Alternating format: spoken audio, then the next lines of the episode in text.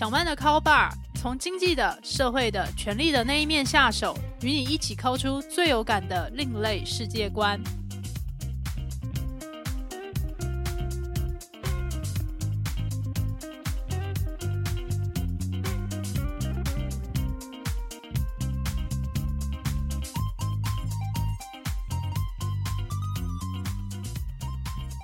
各位听众朋友，大家好，欢迎来到小曼的 Call Bar。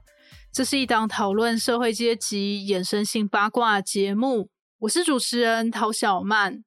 在上一集节目里面，我们就谈到最近震惊台湾社会的柬埔寨经济特区西港，在西港这个地方，就因为大国经济还有政策走向的转变，它就从经营博弈的园区摇身一变，变成所谓的诈骗特区。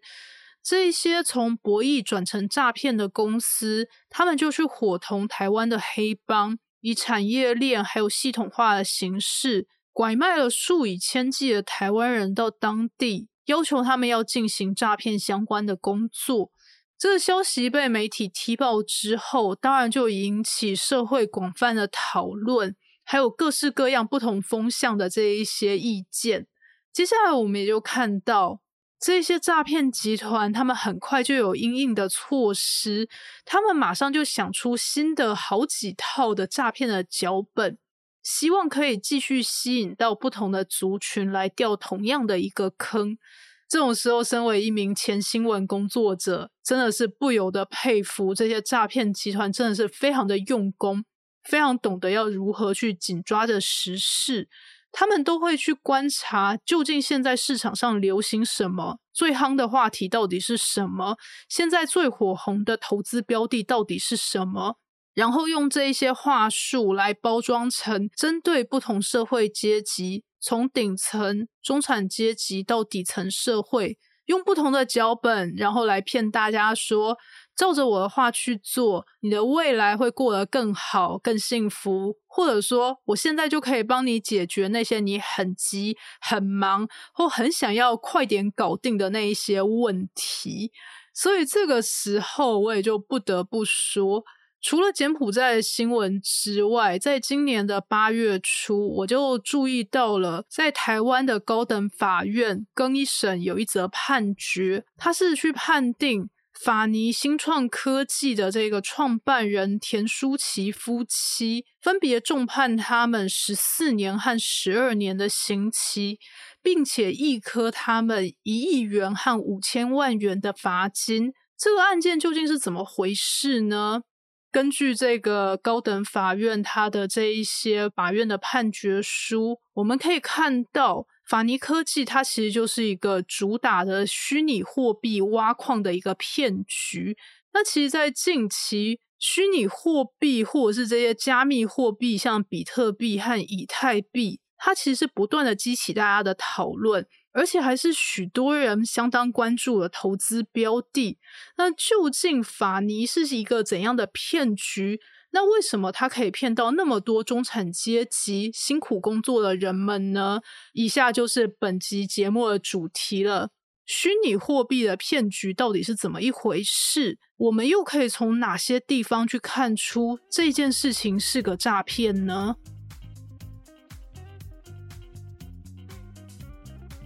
每一个时代最流行的投资诈骗脚本，都会扣合到当代最流行的元素上面。例如，就像是虚拟货币的诈骗，大概在二零一七年的时候，国际虚拟货币暴涨的这个顺风车，也就让法尼科技这个法是法律的法，尼的话则是尼姑的尼。法尼科技在二零一七年的七月开始营运。就对投资人谎称说，他们要投资挖矿机，也就是电脑主机以及相对应的显示卡，还有要上线去拉下线，也就是吸引更多人来投资。那究竟这一个法尼科技它是如何去靠虚拟货币来进行诈骗的呢？在这边我必须要以经济学系学到的货币银行学里面最基础的知识来跟大家先聊聊一个国家或地区的中央银行，他们要以怎样的逻辑来发行货币，决定利率还有汇率。那为什么有些人会对央行的行为进行反动，然后决定要推出虚拟货币？那现在这些虚拟货币它究竟有怎样的法定的定位呢？其实大家不用学过什么经济学啊，或者是货币银行学，应该都知道，要促成现代化的这个市场交易，那一定是要透过货币。那一个国家究竟需要多少的货币？又应该要制定怎样的利率，也就是借贷的成本，这样子才能够让市场经济一方面是热络的，但另一方面又不会让热钱过多四处流窜，然后去炒作各式各样的投资标的。那这些其实都是央行的职责。另外，央行的重要职责则是要去决定。究竟我们国家或是我们这个地区的这个通货，去兑换其他国家的这些通货的时候，这个汇率的区间应该要放在哪里？这样子才能够去维持一个稳定的进出口的贸易。那当你是这个社会上里面不同立场的人，你对于央行的期待就会非常的不同。例如，当你是一个进口商的时候，你就会非常希望央行让货币升值，这样子你才能够以比较便宜的价格在国外买到东西，然后就在这个国内进行贩售。但是，当你身为一个出口商的时候，你就会期待央行让货币贬值，这样子你才能够以比较便宜的价格向国外来销售你的产品。这时候也就发现，在社会上面不同立场的人，他们对央行的期待不同，也就产生各式各样的这个角力还有拉扯。即使是世界上最受到赞誉的央行，他们绝对不可能做出百分之百公正的货币利率还有汇率的政策。所以这也让世界上很多的数学家或者是城市设计的工程师们觉得很不满意，觉得说是不是可以设计出一套演算法？这套演算法它推出的这些货币和通货的数量是可以超越央行的人质的决定，然后可以去超脱现在的利率、汇率的这一些种种的问题呢？在这些演算法之下，也就诞生了像是比特币、以太币。那因为世界上是可以创造出无穷多的演算法的，所以我们也就看到前阵子特斯拉创办人伊朗马斯克他就在炒作所谓的“狗狗币”。那这个“狗狗币”究竟是一个怎样的名目和演算法？当然就是另外一个故事了。我们可以暂且忽略。那在这些时候，虽然就生成了这些不同的演算法，当你用这个电脑主机运算到某一个字串的时候，它就是符合这个演算法定义底下的通货。那当你得到一大堆这个演算法底下定义的通货的时候，下一个问题就来了。那这些通货究竟可以使用在世界上的什么样的地方？哪个地方可以用这些通货来交易？那这一些交易究竟会不会受到这些国际上面的各种势力或者各个国家法律的承认？这也就是接下来的下一步问题。那到了二零一七年的时候，虽然还没有任何一个世界上的大型经济体，而且是属于一个经济稳定的国家。认定这些虚拟货币它是一个合法的通货，但是市场上已经有很多关于这些虚拟货币它的前景的脚本，或者是利用这一些虚拟货币来进行洗钱相关的业务，也就让这一些虚拟货币的交易变得非常非常的活络，而且虚拟货币它的这个涨跌幅也真的是远远超乎于大盘。甚至是直到了二零二一年，这时候市场大多头的时候，也不乏熟人就跑来游说，甚至是这个就是在洗脑我说，这时候应该一定要来学习如何去操作这些加密货币。你去操作股票、基金、外汇的这些获利，不过就是去拼一个，你去点素食套餐，附带一个小鼠，然后你就希望这个获利可以让这个小鼠变成大鼠。但是我跟你说啊，那些币圈的玩家，他们的获利都是以倍数来计算的。那听到这样子的说辞，不晓得大家有没有心动？有没有觉得？好像真的应该要来学一下加密货币应该要怎么做呢？这时候真的是必须要来提醒大家，虽然我的经济学原理还有货币银行学都是低空飞过，但是还记得什么叫做利率风险，还有汇率风险。虚拟货币它并没有被大型稳定的经济体系承认是法定的货币，即使是现在最广为人知的比特币，它兑换美元的价格波动都是远比大盘剧烈。例如，我们从现在这个时间点，也就是二零二二年的八月二十几号，去回推过去两年，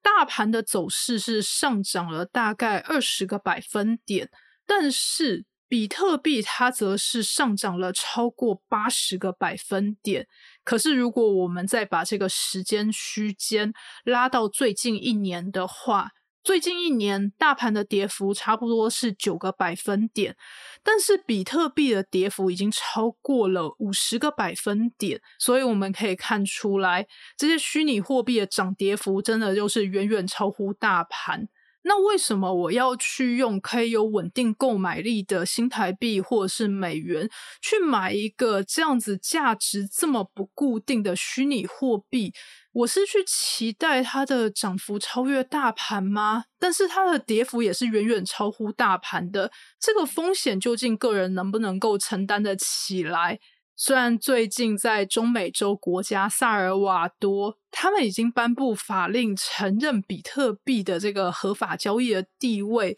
萨尔瓦多的总统甚至认为这个时间点比特币已经来到一个低点，所以他们要倾国家之力来收购比特币。而且他认为这是一个逢低买进，甚至在萨尔瓦多内部的财政官员就呼吁民众说：“你们只要现在不要去交易，就不需要去认列损失了。”但是关于这一点，会不会有一天这些虚拟货币的跌幅？它会是远远的这个超过大家可以承受的范围，也就是它被跌到完全没有价值的状态。那那种时候，你想要去市场上面抛售这些加密货币，很可能也是一毛钱都换不回来了。所以，对于这样的说法，心脏很小颗的我，真的是不敢下场去玩。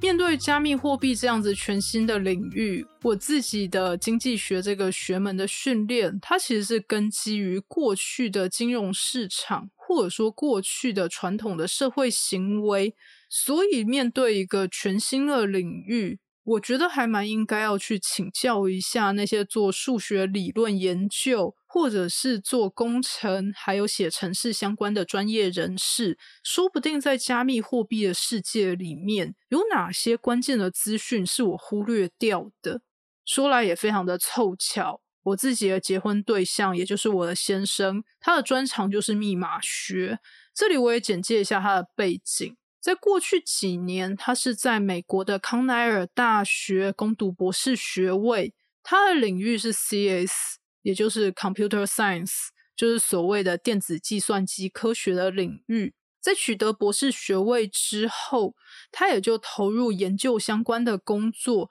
目前是一名职业的这个密码学的研究者。我不敢说他是世界上最了解比特币、以太币这些加密货币的人。但是他对于形成这些加密货币的演算法还有理论的基础都是相当的熟悉的，所以很多人可能就会想象说，在做密码学或者是加密货币这些听起来非常炫的这些研究的人，究竟是在怎样的环境工作，又是在跟哪些人一起工作呢？可能大家就会想象说，他工作的场域里面就被那些超级电脑包围，然后每一个人，包含他还有他的同事们，就会穿的像是电影《华尔街之狼》那样，每个人都会穿着西装笔挺，穿的光鲜亮丽，然后每个人嘴里也就在那边高来高去那一些听起来非常厉害的投资理财的术语。身为一名职业密码学研究者的太太，我必须要来拆穿大家美丽的想象。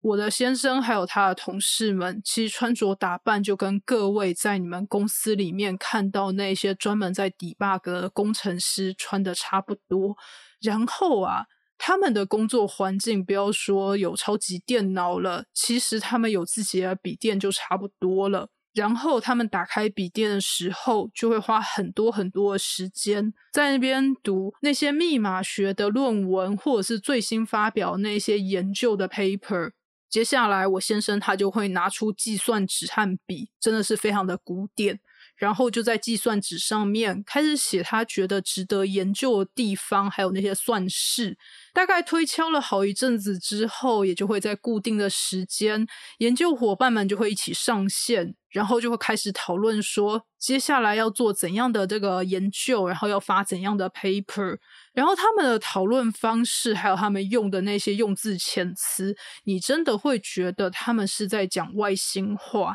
跟那些投资理财赚大钱真的是一点关系都没有，讲的全部都是跟数论、几率统计或是演算法相关的那些专有名词和术语。所以，如果有人跟我提加密货币的时候，就开始跟我讲什么赚大钱啊、什么投资报酬率，我还真的会觉得非常非常的可疑。那既然我自己的先生是身为职业的密码学研究者，我当然有去问他说：“那你身为这个专业领域的人，你有没有想过要去投资加密货币？”我先生给我的回答是他当然有想过，但最后决定还是不要比较好。大家可以称呼我们夫妻俩叫做胆小鬼双人组。而至于为什么他觉得还是不要的好呢？他是这样觉得的。他认为，在过去二十年，我们去看 Google，他提出一个非常厉害，说啊会改变世界的一个这个搜寻引擎的技术。那时候大家虽然是半信半疑，但是还是觉得说不定这一个应用是非常的有市场性的哦，还是可以有一个市场应用的想象蓝图。但是对于加密货币，它究竟应该要用在哪里？它的实用性在哪？身为专业研究者，他表示他想不出来。即使对那些游戏公司，他们非常习惯使用虚拟的游戏币来交易那一些虚拟宝物，但是对于世界上任何有规模的游戏大厂而言，去好好的管理他们自家游戏里面这些虚拟宝物，还有这些游戏币的这个汇率，还有他们究竟应该要如何定价。他们并不希望要让其他的这些加密货币进入他们的游戏平台里面，来破坏他们的游戏平衡，然后就造成在里面的物价大乱。所以在这种情况之下，他觉得他很难在现阶段想象出究竟加密货币可以应用到哪里。既然得知他觉得加密货币的投资，他本人也会却步的话，我也就紧接着问他说。那在这个法尼案，也就是法尼科技他们拿着这个以加密货币为招来这个诈骗案里面，它究竟能不能够从这个主谋的说辞、它的商业模式，还有它里面标榜的获利率里面，找出一些诈骗的线索，然后可以提醒大家说，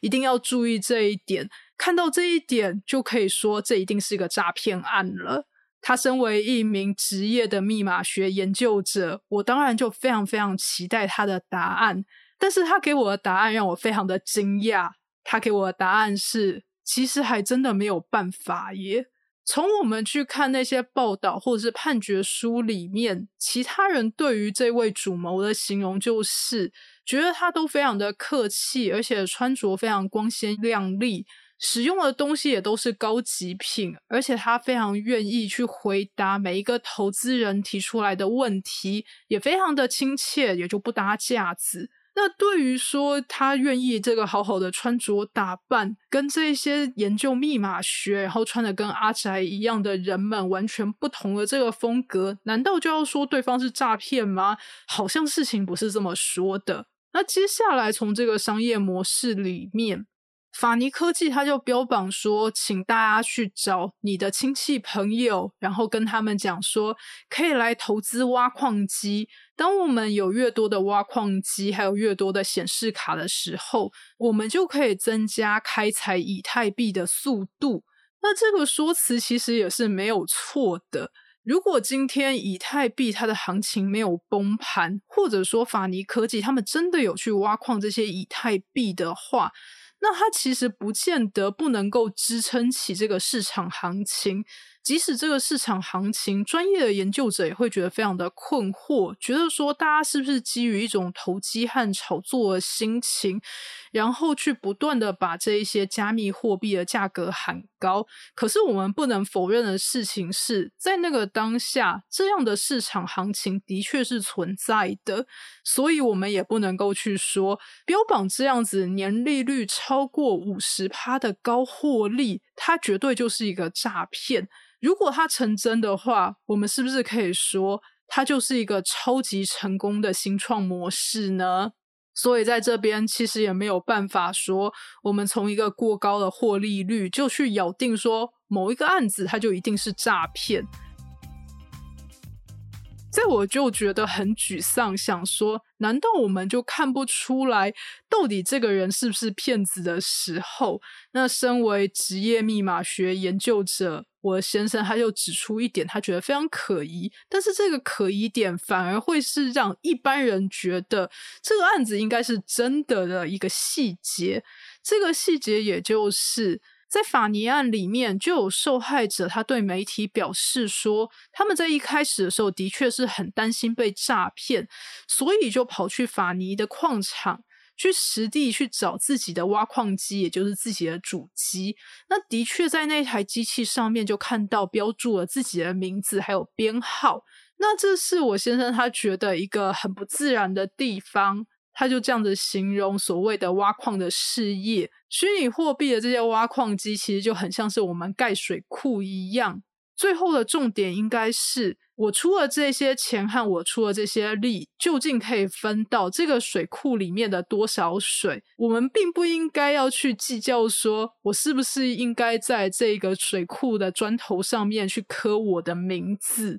或者是去讲说。分割这个水库里面，这个立方的水是我的，这个立方的水是你的，这是一个完全没有意义的举动。那标榜专业的团队为什么要做这种毫无意义的事情呢？这个地方真的很可疑。可是另外一个问题就来了，的确是没有法律规定大家说一定不可以这么样去做。专业的人可能觉得这个地方很可疑，但是如果我们把另外一种想法带进来，大概也就是，当我们捐钱去盖庙的时候，我们就会非常希望去看到，在庙的这个每一片瓦片上，或者是我们捐助的那一面墙，或者是那根柱子上，就要去刻上我和我的家人的名字，写某某人这个捐赠。大家看到这些硬体设备上有自己的名字的时候，常常也就会觉得安心了不少。所以在这个地方，其实也就是这一群诈骗的主谋，他就运用到人性的弱点。那我们回头去看，在法尼案里面，很多上当的人，他们其实都是中产阶级。而且根据刑事警察局的统计，在这一些诈骗案里面，其实有超过六成是年纪在二十到三十九岁的年轻人。那在这一群人的面貌里面，其实是不乏那一群努力工作、努力存钱，而且非常非常努力去学各式各样的投资，想要去突破所谓的低薪、高房价还有高通膨的这些困境。那我也是身为在这个所谓二十到三十九这一个年龄区间的人。我也是非常可以感同身受，因为在这个世代里面，我们要靠着薪水或者是一般的投资的这些获利，而且要记得投资是不能够保证可以获利的。在这样的状况之下，我们还希望说，是不是可以买房、组成家庭，或者是养育下一代？那这些压力都会让我们觉得说，现在的收入和薪水真的是太少了。到底有什么样的方法可以让我快一点去改变现状？那这一种快点改变现状的心情，常常就会变成骗子锁定的弱点。所以这也就让很多这些中产阶级的年轻人，他们就被这些扣合时事，然后不到退潮的时候就感觉不出异常状态的这些骗术给哄骗了。当时的退潮其实也就是在二零一九年年初，那个时候虚拟货币就面对了一波修正。像是比特币还有以太币都跌到剩下原本的几分之几的价格，这也就引起了法尼投资人的恐慌，大家就纷纷要求要去退费，要把那些机台还给公司，他们不想要继续认购了。但是在退费的时候才发现，法尼科技公司他们就开始用各式各样的理由来延缓、拖延或者是拒绝支付这些款项。所以大家才会惊觉到，该不会整个事情都是诈骗吧？所以后来也有人去起底这间公司的负责人田舒琪，然后也就发现，原来田舒琪他的母亲是在二零一五年爆发的亿元富诈骗事件里面的主嫌之一，后来被高等法院审判判了十年的有期徒刑。那亿元富诈骗事件，它其实就是一个这个骗局，是以说要初次公开发行股票，然后要求这些投资人在这些公开发行之前认股，这样子在公开发行之后，这些股票就会一飞冲天。但是其实整一场骗局，也就是很经典的庞氏骗局，用后面投入的钱来支付前面的这些投资者他们被承诺的。获利或者是红利，在这样的状态之下，这一群法尼的投资人也才发现说，原来过去田舒琪他也曾经担任过亿元富这个诈骗案里面的讲师，但是在判刑的过程中，他自己是全身而退的。然后再过了大概两年左右，他就以法尼科技又重启炉灶。所以这样子说起来，大家到了这个潮水退的那一刻，才发现原来这一切都是骗局。在那之前，其实每个人都非常的相信，非常的希望这一切都是真实的。在每一个人都会希望自己未来可以过得更好、更幸福的这一份希望之下，到底这一份希望跟贪心之间有多大的落差？这条界限到底又应该划分到哪里？这也是我觉得非常值得玩味的问题。我也就非常庆幸，我今天没有落入这个诈骗陷阱。其实未必是我比较聪明，或是什么我人品有多高尚，很可能就是我的运气比较好。这个诈骗犯的脚本刚好没有抓住到我的弱点而已。好的，以上就是本期小曼的 call bar。不晓得各位听众朋友听完有怎样的心得感想，或是人生经验，想要与我还有录音师阿宽分享的，都欢迎留言给我们。这边我也要非常谢谢，之前也有听众朋友就来讯表示说他每一集都有收听，而且他跟他先生还会希望说可以完整的一起把这一整集节目听完，这真的让我觉得非常的感谢。也感谢一些听众朋友就来讯说，希望我未来可以经营像是 IG 或是其他的这些社交平台，可以更广泛的让大家知道有关于小曼的 c o b a 的最新的更新，还有一些新的内容。那真的是非常的谢谢大家，我跟阿宽都会继续的努力。所以本集节目到这边，也期待大家下一期的继续收听，我们就下期再见喽。